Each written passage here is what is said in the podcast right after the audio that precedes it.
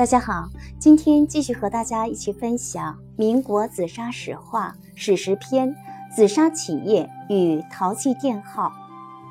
民国初年，在实业救国的思想影响下，宜兴紫砂陶业振兴发展，兴办了多家紫砂企业和陶器店号。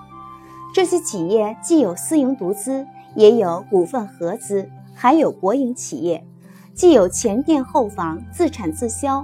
也有建厂设窑、产供销一体，既占领国内市场，在江浙沪开设分店，又开发国际市场，甚至直接到国外设店销售。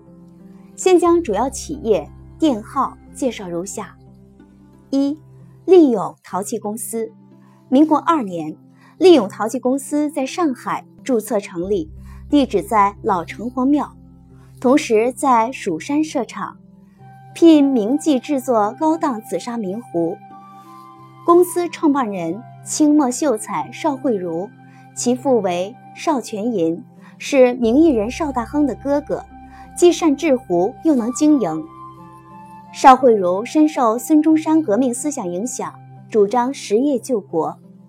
公司经理是其子邵永成，颇有经营才能，加之娶了希望渔村地主家千金范月初。结婚赔了不少土地做嫁妆，因此公司资金雄厚。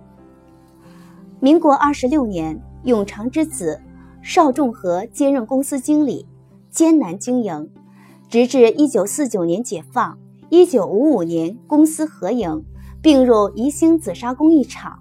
邵仲和长期担任销售副厂长。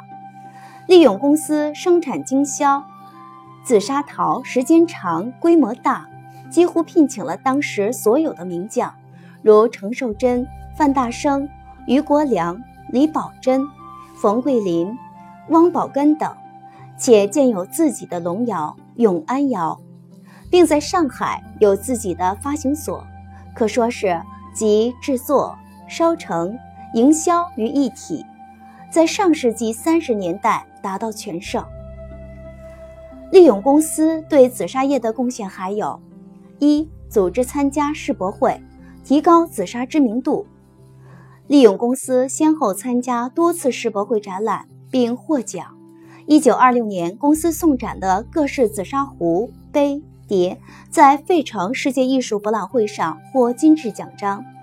一九三零年送展的紫砂陶，在比利时烈日国际博览会上获银质奖章。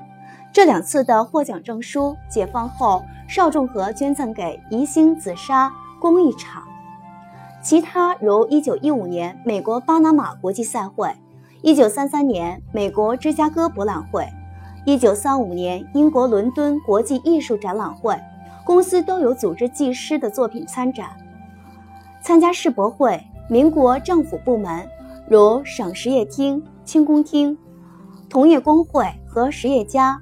名艺人功不可没，而利永公司也出了大力。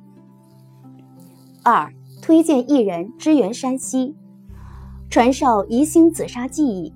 一九一五年，利永公司推荐介绍艺人李宝珍、杨阿石、吴云根三人应山西省省长之邀，到山西平定县创办平民陶瓷厂，利用当地原料生产陶器。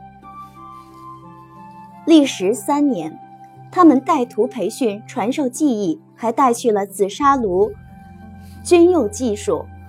利永公司为最早支援开发西部发展做出了很大的贡献。三、开办陶工传习所，集中培训艺徒。民国十年，利永公司开办陶工传习所，首批招收艺徒二十名，由邵云如、程寿珍、范大生。余国良、江岸清、范福奎六位名师授业，